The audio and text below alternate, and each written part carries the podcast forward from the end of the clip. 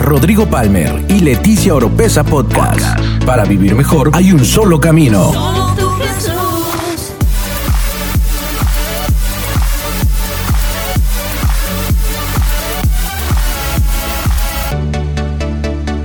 Escucha todas las semanas la clave para tener una mejor vida. Una mejor vida. Pero ¿cómo es que muchas veces juzgamos algo solamente porque ve lo que vemos? muchas veces juzgamos algo por, cómo se ve por fuera. La mayoría de las veces juzgamos a alguien por cómo habla, por cómo predica, por cómo se expresa, por cómo se viste. Yo me recuerdo una vez también que estaba igual en el Rey Jesús y dicen, pasen las pastoras. Y como yo siempre he sido una pastora rara, traía un pantalón de mezclilla roto con unas zapatillas así de este color, con una cadenita aquí colgando, una blusa fosforescente y todas las pastoras iban de traje, así, casi así hasta acá, todo. Y pasan las pastoras y paso yo y me recuerdo que venían las, las señoras a que les oráramos y cuando me veían hacían así. Se iban con la otra pastora más santa porque a lo mejor su vestimenta para ellos representaba más santidad. ¿Pero qué dice Jesús? Cuídate de la gente que se viste. Entonces quiere decir que a veces nos disfrazamos en la iglesia. Muchas veces en la iglesia traemos disfraz de cristiano, traemos disfraz de santidad, pero no quiere decir que nosotros somos así por dentro. Quiero decirles algo y con esto les voy a romper una vaca sagrada. Jesús fue el sumo sacerdote, ¿sí o no? No hay otro sacerdote igual que él y nunca se vistió de sacerdote. Nunca se puso un efod y tampoco se puso piedras preciosas y nunca se vestió como sacerdote, pero fue o no fue sacerdote. Y los fariseos traían todo el ornamento y las piedras, pero ¿qué tenían por dentro? La vestimenta ni lo que ves por fuera te hacen más santo o menos santo. Tenemos que aprender, iglesia, a poder no juzgar, porque ninguno de nosotros estamos aptos para juzgar, a, soltar una, em, un pensamiento o una, ¿cómo, cómo poder, un juicio, un, una sentencia de, a alguien por solamente cómo se ve. Porque el que está a tu lado, voltealo a ver. Dile, oh, aleluya.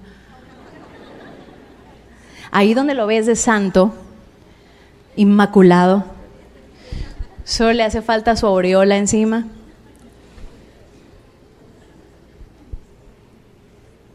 Árboles vemos, frutos no sabemos. Y quiero que vayan conmigo a Marcos capítulo 11.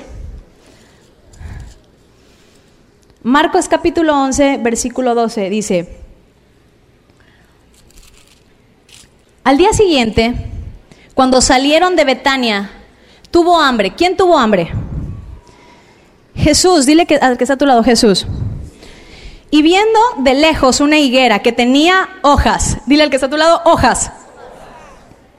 O sea, no estaba seca.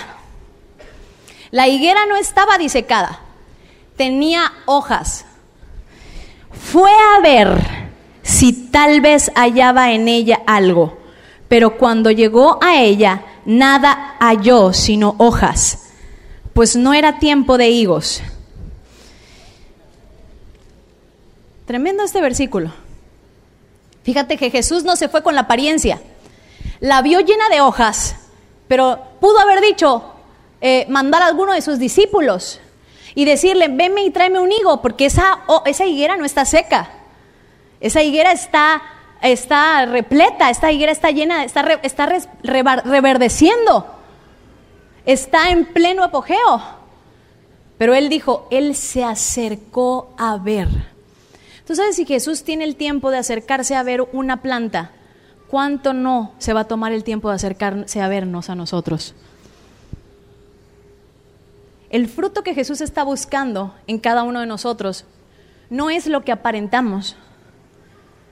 Desgraciadamente hoy en la iglesia cantamos tanto adoraciones y Amén, aleluya, que ni siquiera sabemos por qué estamos diciendo amén, aleluya. Gritamos, saltamos, ponemos adoraciones en la iglesia y somos los que más trampa hacemos. Somos los que más envidiamos. Somos los que más chismes levantamos contra nuestro hermano. Somos los que menos queremos servirnos, los últimos en llegar y los primeros en quererse ir de la iglesia. Vestidos con hojas, pero sin ningún fruto verdadero. Y tú sabes que para poderte dar el fruto, para poder ver quién es en realidad ese árbol, Jesús se tuvo que acercar. ¿Sabes quiénes en verdad los que pueden ver quiénes somos realmente? La gente que está cerca de nosotros. La gente que está cerca de nosotros es la gente que puede decir, ¿quién realmente eres tú? Porque aquí en la iglesia podemos todos ser santos. Aquí en la iglesia podemos cantar todos el coro maravilloso. Pero cuando estás en tu casa, tus hijos, tu esposa, tus papás, tus hermanos, tus compañeros de la escuela, ellos saben, los que están cerquita de ti, saben quién es la persona que está ahí sentada, vestida con muchas hojas con un disfraz, como dice la Biblia, vestidos. Nos ponemos disfraz de muchas hojas que impactan a la gente, que tomamos un micrófono y que predicamos mejor que Billy Graham. Hacemos un llamado mejor que Billy Graham. Pero cuando vienen a acercarse a alguien a ver nuestro fruto, ese fruto no se puede encontrar. Por eso es muy difícil poder ganarnos a nuestra familia. Salomón dijo que el hombre sabio gana almas, pero en ese momento Jesús no había muerto. Él se estaba refiriendo no a las almas que ganamos en el parque o en el hospital o las ganamos para un discipulado, él se estaba refiriendo a las almas que ganas de tu familia.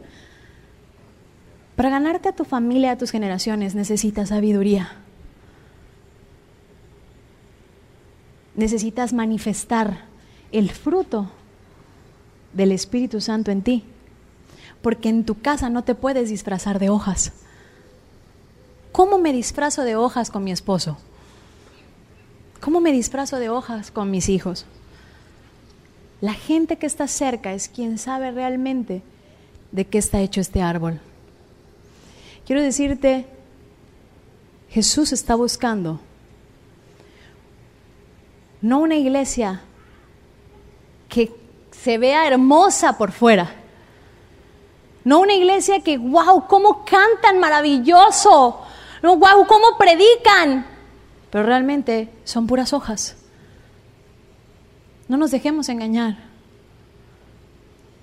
Dile al que está a tu lado, no te dejes engañar. No es ni por cómo cantas, no es ni por cómo predicas, no es ni por cómo gritas, ni por cómo te revuelcas que eres más santo, ni por cómo te vistes, tampoco, ni por cómo hablas, sino por quién tú eres. Y Jesús estaba de lejos y vio algo verde pero dijo, tengo que acercarme, porque cuando estás cerca te das cuenta la verdad. ¿Qué tendría que decir hoy tu familia? ¿Qué tendría hoy que decir la gente con la que convives en el trabajo de ti?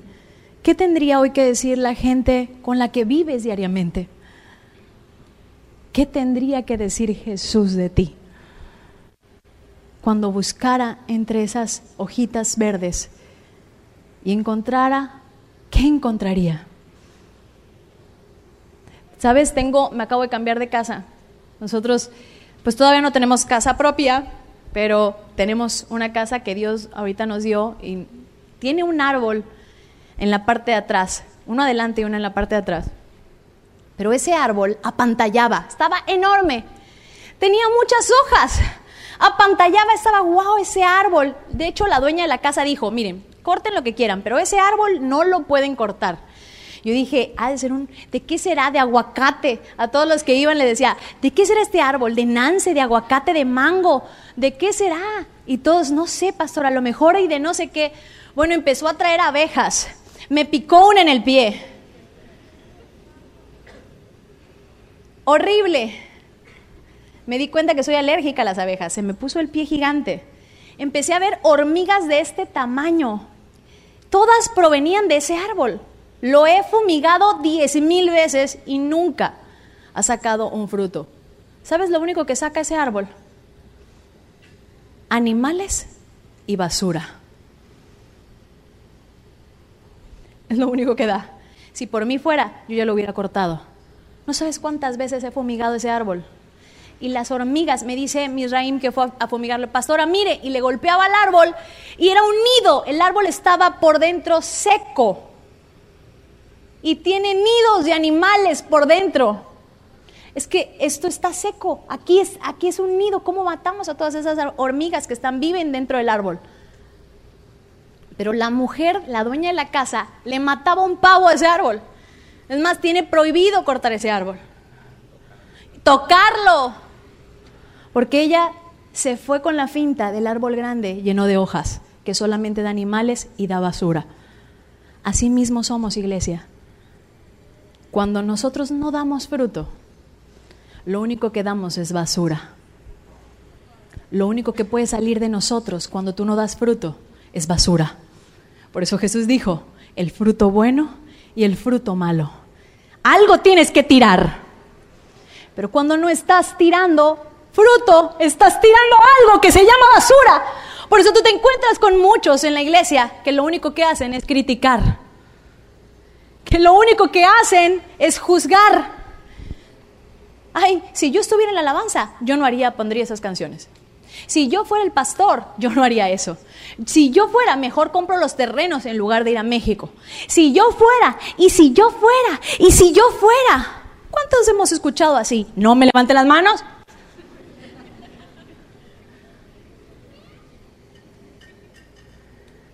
Si tú has escuchado a una persona solamente juzgar y criticar, solamente sacar chismes, solamente eh, juzgar, señalar, y decir el liderazgo está mal y todos los ministros, ¿sabes qué tiene ese árbol? Pura basura. Eso es lo que un árbol que no tiene fruto es lo único que puede dar. Animales. Animales que te pueden matar si te acercas. Y basura.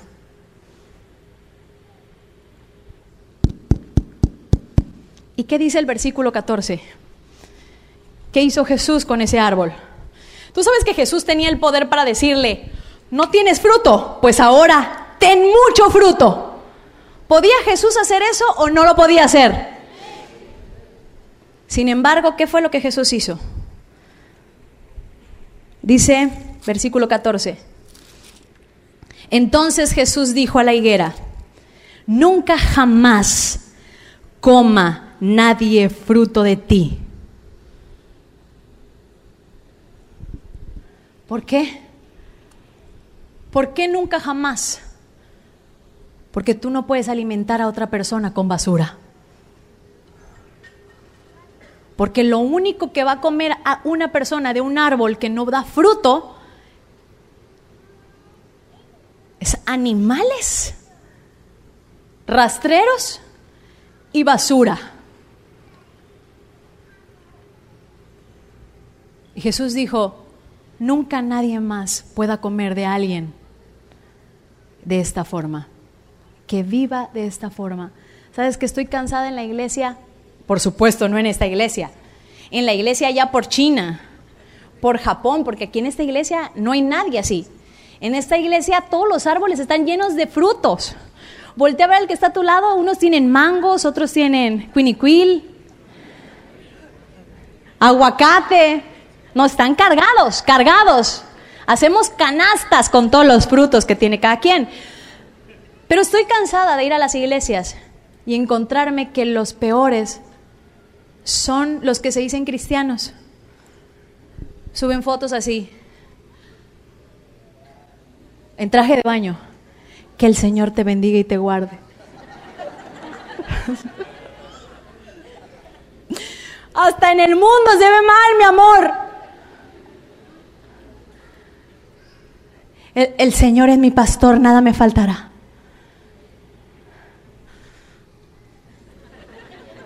En lugares de delicados pastos, esperando en el Señor.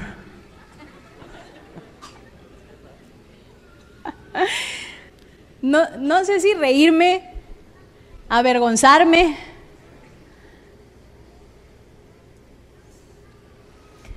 Gente vestida solamente de hojas, pero no hay frutos. Soy cristiano, quiero que el mundo lo sepa. Quiero que el mundo sepa cómo canto. Quiero que el mundo sepa cómo predico. Pero dentro de mí hay pura basura y hay puro animal. Dile al que está a tu lado, ¿qué hay dentro de ti? ¿Qué se encuentra hoy dentro de ti? Jesús dice, yo no me voy con la finta. Hoy sabes que nosotros en la iglesia somos especialistas a irnos, con la finta. Tantito alguien canta maravilloso y ¡wow! no, no, no, a, su mecha, los ángeles contigo, ¡wow! Y no te das cuenta que bajando ese altar es un desgraciado. Nos dejamos llevar por los dones y nos dejamos llevar por los talentos. Predica a alguien maravilloso y sabes que se nos ha olvidado lo más importante el fruto de esa persona. Jesús dijo, no te vayas ni por los dones, no te vayas por el talento, no te vayas por lo externo, sino lo que tú tienes que ver es el fruto que esa persona está dando. Y que no esté disfrazado, dile al que está a tu lado, ¿estarás disfrazado? Cuando estamos disfrazados Hoy, dile al que está a tu lado, hoy me quito este disfraz. Génesis capítulo 3, versículo 6 dice, y vio la mujer que el árbol era bueno para comer y que era agradable a los ojos y árbol codiciable para alcanzar la sabiduría. Tomó de su fruto y comió. Dio también a su marido, el cual comió así como ella. Versículo 7. Entonces fueron abiertos los ojos de ambos y conocieron que estaban desnudos. Entonces cosieron hojas, dile al que está a tu lado, cosieron hojas de higuera y se hicieron delantales.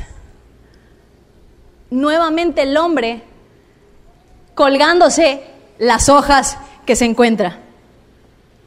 ¿En qué momento, si tú me haces esta pregunta, cuándo la maldad entró a la vida de un cristiano o entra a la vida de un cristiano? Cuando un cristiano comienza a llenarse de hojas? En el momento en que comenzamos a desobedecer a Dios. Cuando tú comienzas a desobedecer, a Dios, comienzas a dejar de escuchar su voz. Y al momento de dejar de escuchar su voz, tus ojos te son abiertos.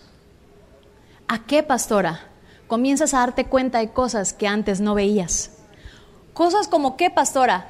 Cosas como, ¿te das cuenta el dinero que puedes ganar? ¿Te das cuenta la iglesia que puedes tener? ¿Te das cuenta el ministerio que puedes tener, la fama que puedes ganar? Gente sirviendo a Dios por estas cosas. ¿Por cuántos seguidores puedan tener en Instagram? ¿Por cuánta fama puedan ganar? ¿Por si van a ser pastores o profetas o evangelistas? porque Dios cumple el propósito por el cual fueron creados, que es grande para todos. Cuando te son abiertos los ojos, empiezas a darte cuenta del dinero que puedes ganar, el ministerio que pudieras tener, la iglesia que pudieras tener. Y ahí te das cuenta que comenzaste a llenarte de hojas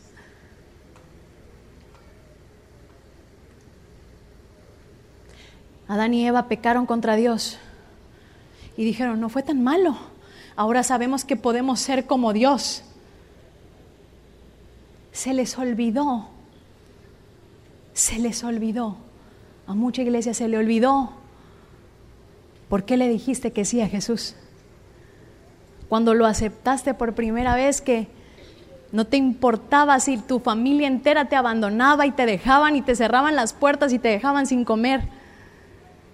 Cuando le dijimos que sí al Señor y, y, lavar un baño vomitado era la experiencia más inolvidable del mundo.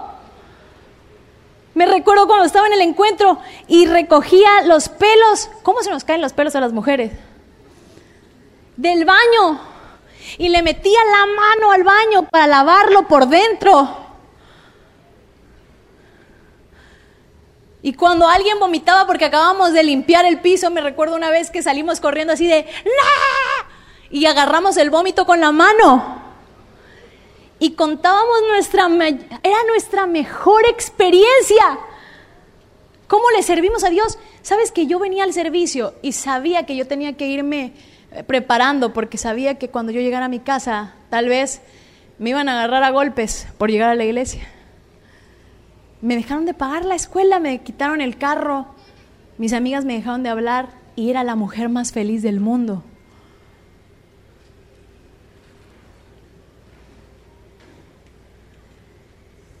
¿Cuántos de ustedes venían y eran las personas más felices, danzaban en el servicio, felices, porque sus papás los habían dejado venir al servicio? ¿Por qué? Porque le dijiste a Jesús sí. ¿Por qué? Porque lo amabas. Pero ¿en qué momento la maldad te abrió los ojos y empezaste a darte cuenta, sirvo, pero a la hora que yo pueda, a la hora que yo quiera? Soy demasiado importante para ese ministerio. No sé si le estoy hablando a alguien hoy. ¿En qué momento la maldad entra a nosotros? Cuando empezamos a desobedecer a Dios en pequeñas cosas, nuestros ojos no son abiertos. Y nos podemos dar cuenta lo que servir a Dios nos puede dar.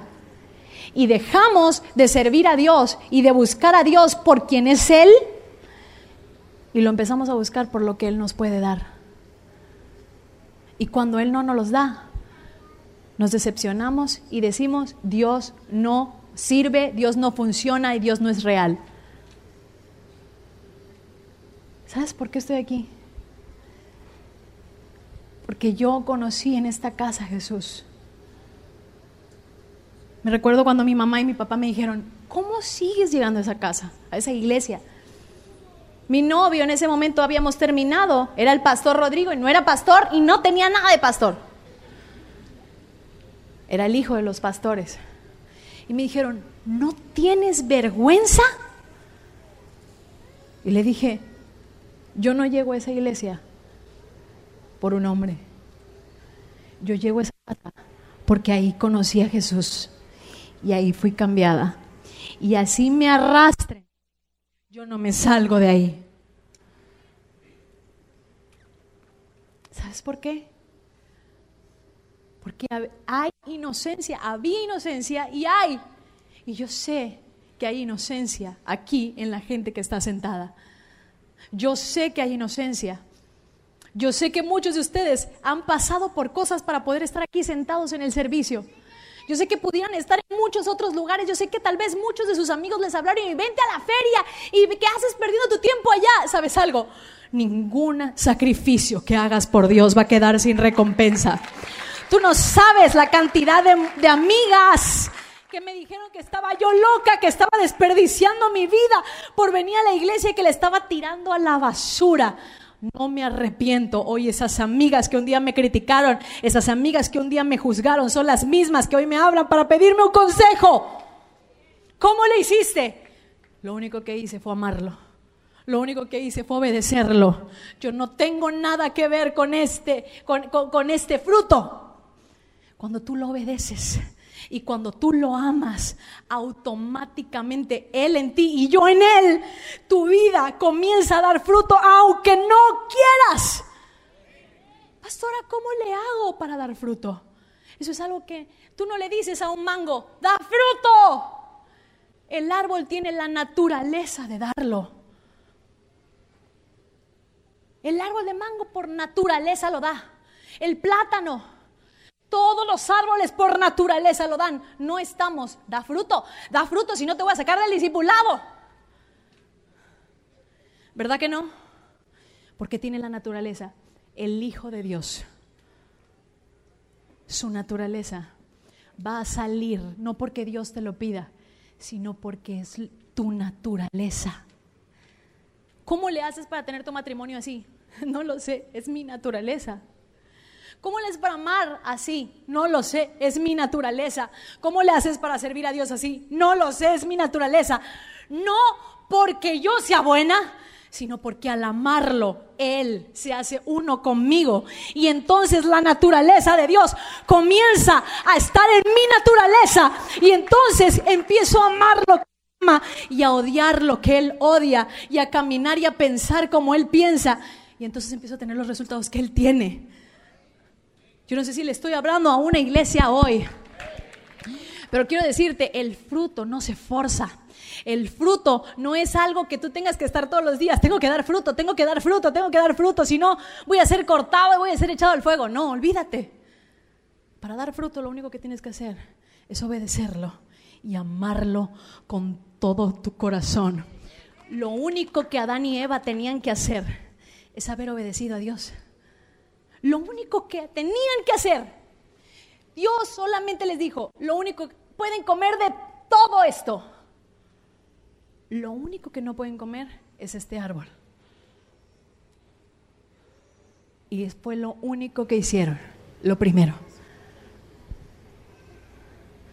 ¿Cómo Dios va a dar fruto en nosotros? Si lo único que hacemos es desobedecerlo a Él y desobedecer su palabra. En el área donde no has podido dar fruto en tu vida, las relaciones, las finanzas, el carácter, el temperamento, no sé. Todos, quiero decirte que yo no soy perfecta. Hay áreas en las que yo no he podido dar fruto. Y son en las áreas donde me tengo que preguntar, ¿cómo te he desobedecido, Señor? Porque cuando nosotros obedecemos a Dios, automáticamente comenzamos a dar fruto. No por lo bueno que podamos ser, no por lo ungidos que podamos estar, no por lo inteligentes que podamos ser.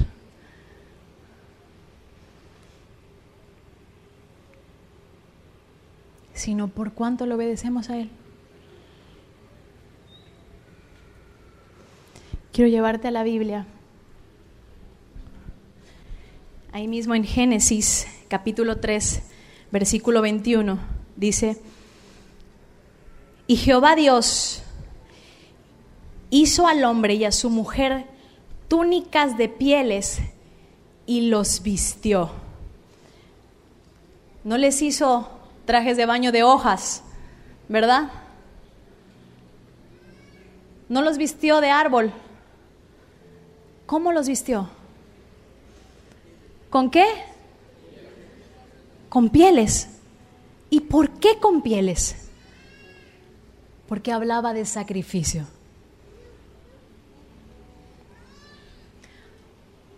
Si Dios nos quiere ver vestidos, iglesia, de algo, no es ni de pastores, es yo soy el ministro, yo soy el pastor, y yo soy. Si Dios quiere ver a su iglesia, la iglesia de los últimos tiempos, vestida de alguna forma, es vestida de sacrificio. Y Dios me hablaba, diles, diles que yo vi el sacrificio con el que muchos hicieron para poder ir a la Ciudad de México. Diles que yo vi cada cosa que salió de su corazón. Diles que yo vi que cada vez que ellos decidían morir y sacrificar, hojas se caían de ellos. Lo que nos hace diferentes entre una persona y otra es la motivación por la cual haces las cosas. Cleopatra y Esther, las dos se bañaron en leche de cabra. Las dos se pintarrajeaban y las dos era para conquistar a un hombre. Una murió picada por una serpiente y fue, se suicidó. Ella y toda su generación fue destruida y su pueblo también. Y la otra salvó a una nación. ¿Cuál fue la diferencia?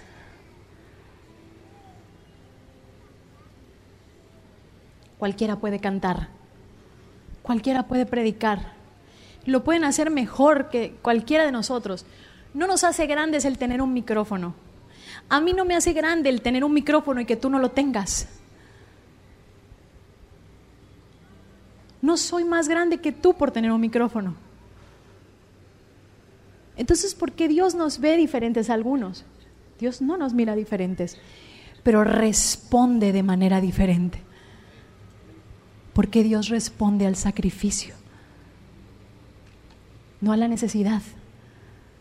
Dios responde a la fe con la que sacrificaste. Dios arrancó las hojas de los hombres, de Adán y de Eva, y Él fue el primero en ofrecer un sacrificio. Y les dijo, si hay algo de lo que yo sueño con verles vestidos, es vestidos de sacrificio. Nos hemos preguntado por qué Dios nos hace ir a la Ciudad de México. ¿Sabes cuántos? Ya hubiéramos podido terminar de pagar nuestros terrenos. ¿Sabes cuántos nos han criticado a nosotros por decirle a la iglesia que hacer un evento allá en la Ciudad de México? ¿Sabes cuánto dinero es eso? Dinero que se necesita aquí en Tabasco, dinero que se necesita aquí en la iglesia, pero que hemos decidido que el sacrificio es mejor que los millones, es mejor que el oro y que la plata, porque el sacrificio provoca que Dios responda. Cuando Dios ve sacrificio de por medio, Él responde con fuego. ¿Y por qué en medio de la crisis Dios escogió Tabasco para decir que de Tabasco iba a salir el fuego? Porque sabía que iba a haber una nueva generación, que no le iba a importar solamente que su Dios estaba diciendo, lo que Dios estaba diciendo, no lo que el mundo estuviera diciendo, no lo que los periódicos estuvieran diciendo, sino que Dios está hablando. Y a donde Dios esté hablando es a donde yo voy a ir. Y si Él dijo que teníamos que ir a la Ciudad de México, allá iríamos.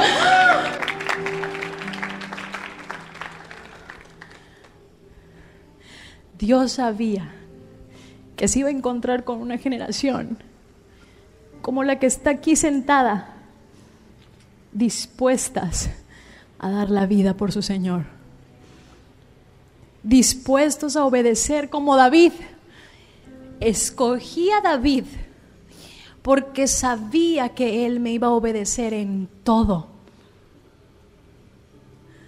No porque sea el más guapo, no porque sea el que mejor cantaba, el más ungido. Escogió a David porque sabía que David lo iba a obedecer. Y las palabras que salieron de David fue, Nunca le voy a dar nada a mi Dios que no me cueste.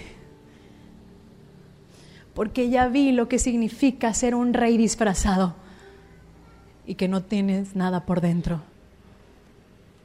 Voy a obedecer a mi Dios hasta las últimas consecuencias, porque yo sé, sé que Él no me va a avergonzar ¿Sabes qué le dijeron al pastor Rodrigo? Pastorcito, prepárese. La cosa está dura. Nadie, ni Luis Miguel, ha llenado ese elefante blanco. Dudo mucho que este año lo llenen ustedes. No contaban con un pueblo que sabe sacrificar. No porque tengamos mucho. No somos los que más tenemos pero sí le puedo decir que somos agradecidos. La mayoría de las veces los que más tienen son los que menos dan.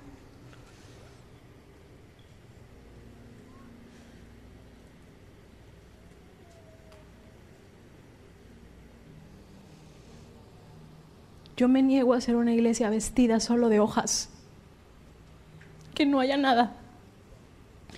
Y que Jesús se acerque a mí y no encuentre nada. Si Él se va a acercar, es para que yo esté rebosando de fruto, no por mí,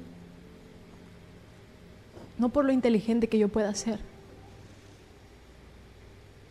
sino porque Él a través de mí puede hacer grandes cosas.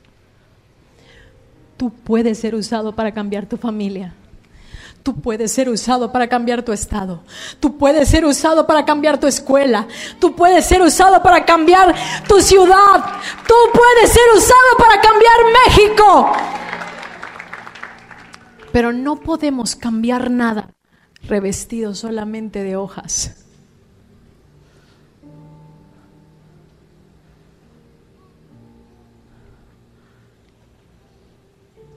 Con este versículo voy a cerrar.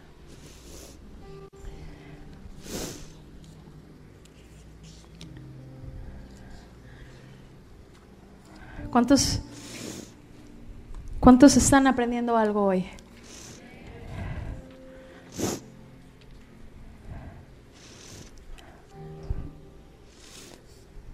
¿Puedes buscarme, por favor, Merari? Yo no lo tengo aquí, no sé dónde lo puse el versículo donde habla que el que habita, ese es el que lleva, el que habita en él, es el que lleva mucho fruto. Todo eso, ¿me lo puedes buscar, Chomel, por favor? Quiero decirles que hoy en, mi cuarto el Espíritu Santo me habló y me dijo, voy a quitar todas las hojas de mi pueblo. todo el disfraz que el enemigo quiso traer a su vida y los voy a, vestir de túnicas de sacrificio. ¿Lo tienes? ¿Puedes leerlo? Mm, yo soy eh, Juan capítulo 15, verso 1, yo soy la vid verdadera. Pero lee más o menos el, 21. el 21. Dice, mas todo esto os harán por causa de mi nombre, porque no conocen al que me ha enviado. Si yo no hubiera venido ni les hubiera hablado, no tendrían pecado, pero ahora no tienen excusa por su pecado. El que me aborrece a mí, también a mi Padre aborrece. Si yo no hubiese hecho entre ellos obras que ningún otro ha hecho, no tendrían pecado, pero ahora... 15.4. Es del 4 permaneced en mí y yo en vosotros. Como el pámpano no puede llevar fruto por sí mismo si no permanece en la vid, así tampoco vosotros si no permanecéis en mí. Yo soy la vid, vosotros los pámpanos, el que permanece en mí y yo en él, éste lleva mucho fruto, porque separados de mí nada podéis hacer. El que en mí no permanece será echado fuera como pámpano y se secará, y los que recogen y los echan en el fuego y arden, y los recogen y los echan en el fuego y arden. Si permanecéis en mí y mis palabras permanecen en vosotros, pedid todo lo que queréis y os será hecho. En esto es glorificado mi Padre, en que llevéis mucho fruto y seáis así mis discípulos. Como el Padre me ha amado, así también yo os he amado, permaneced en mi amor.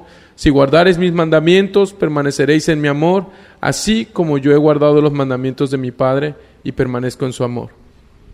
Esa es la palabra clave de todo. No es permanecer en un discipulado. No es permanecer sentado en una silla. Es permanecer en su amor. ¿Quién es más grande? ¿El que canta maravilloso? ¿El que predica maravilloso y conquista naciones y profetiza? ¿O el que ama más? ¿El que perdona más? El que levanta a su hermano, el que le tiende a un, al, al, hermano que está caído la mano para que se levante y vuelva a comenzar y le dice, aquí estoy.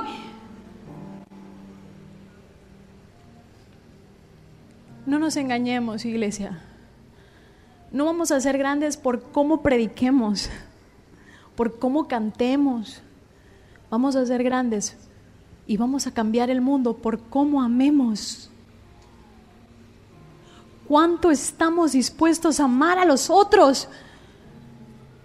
Jesús no fue grande por cuánto predicó. ¿Predicaba bien? Claro. Lo hacía perfecto. ¿Quién mejor que él? Pero Jesús conquistó el mundo por cómo amó. ¿Sabes cómo vamos a cambiar nuestra nación? ¿Sabes cómo va a cambiar tu familia? ¿Sabes cómo va a cambiar tu escuela? Por cómo ames. ¿Cuántos hemos visto las películas de Avengers? ¿Quién es el más poderoso? Yo soy capitana Marvel. Pero el poder más grande que puedan tener ellos no se compara con el poder del amor.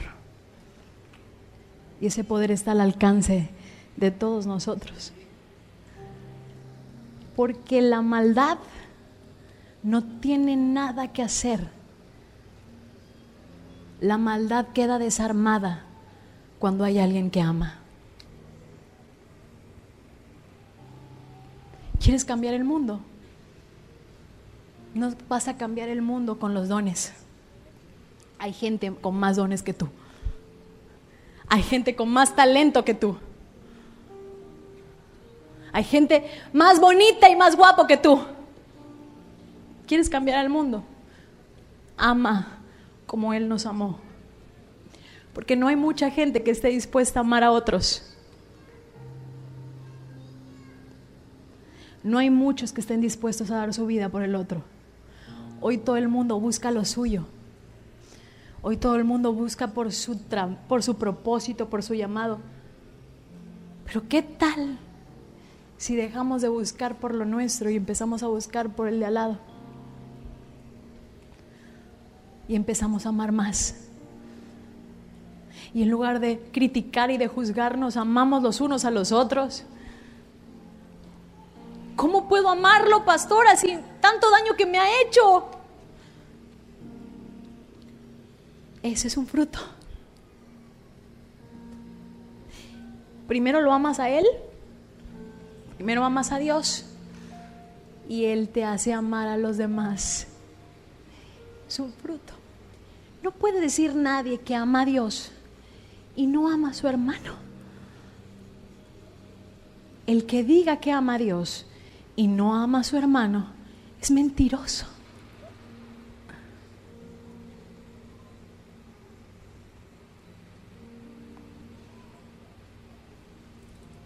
Yo no vine hoy a juzgarte. Vine hoy a decirte que estamos llamados. Hay una palabra profética, no lo dije yo, la volvieron a decir. Estamos llamados a cambiar el mundo, iglesia. Pero no va a ser por los dones ni por los talentos.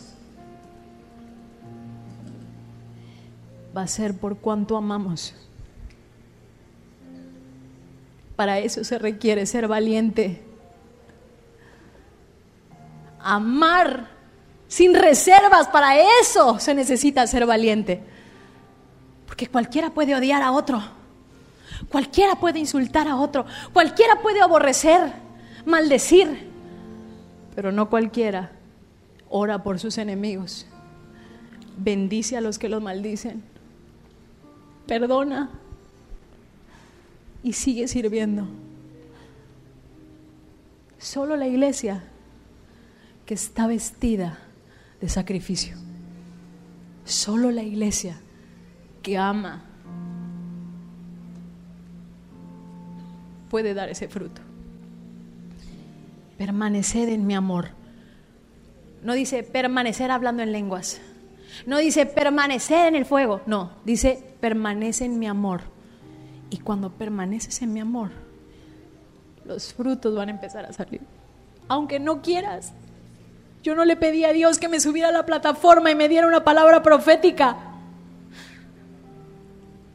Si tú hubieras sabido lo que yo estaba pasando en el momento en el que Dios me subió a la plataforma,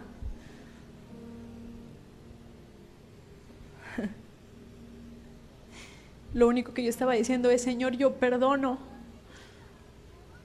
me decido amar. Testimonio que no te puedo contar, solo los que estuvieron cerca de mí saben de lo que les estoy hablando.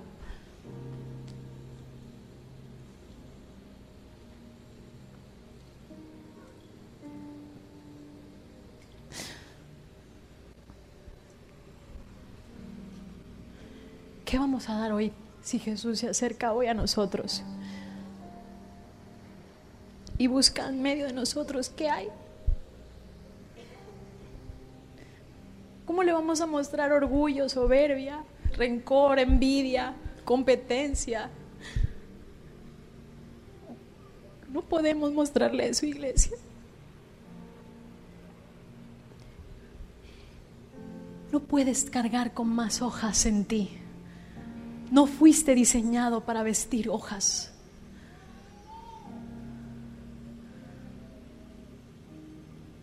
Esas hojas solo provocan basura. Fuiste diseñado para amar. Y al amar, alguien más va a comer de tu árbol.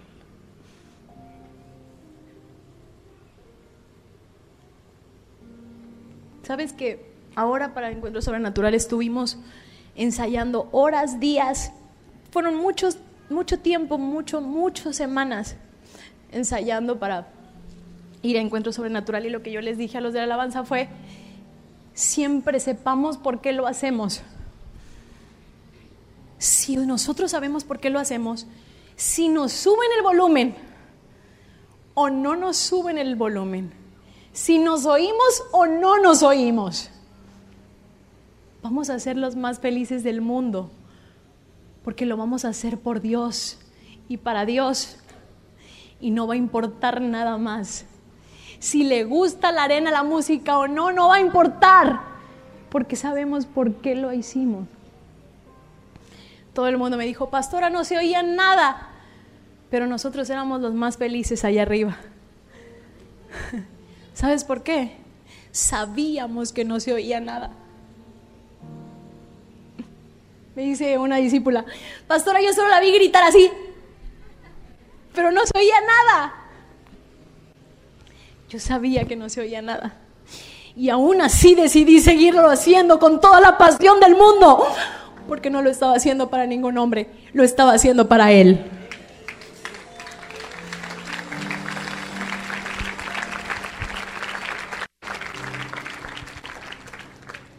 quítate las hojas que te han abierto los ojos.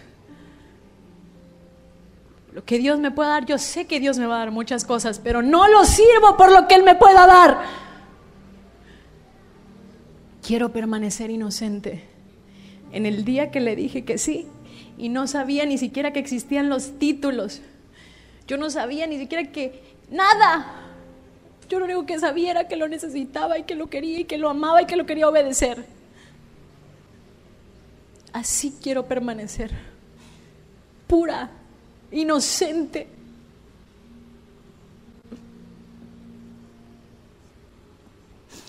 No por lo que Él me pueda dar ni por lo que Él pueda hacer conmigo, sino por lo que Él ya me dio. Por lo que Él ya me amó. Y yo quiero hacer un llamado en esta presencia porque ya hay gente que está llorando. Aquellos que me dicen, pastora, yo hice que estaba revestido de hojas. Y quiero, a lo mejor estabas completamente lleno de hojas, otros tienen algunas cuantas. Es muy fácil que las hojas comiencen a salir. Pero si tú quieres venir al altar y decirle, Señor, yo quiero volver a ser puro.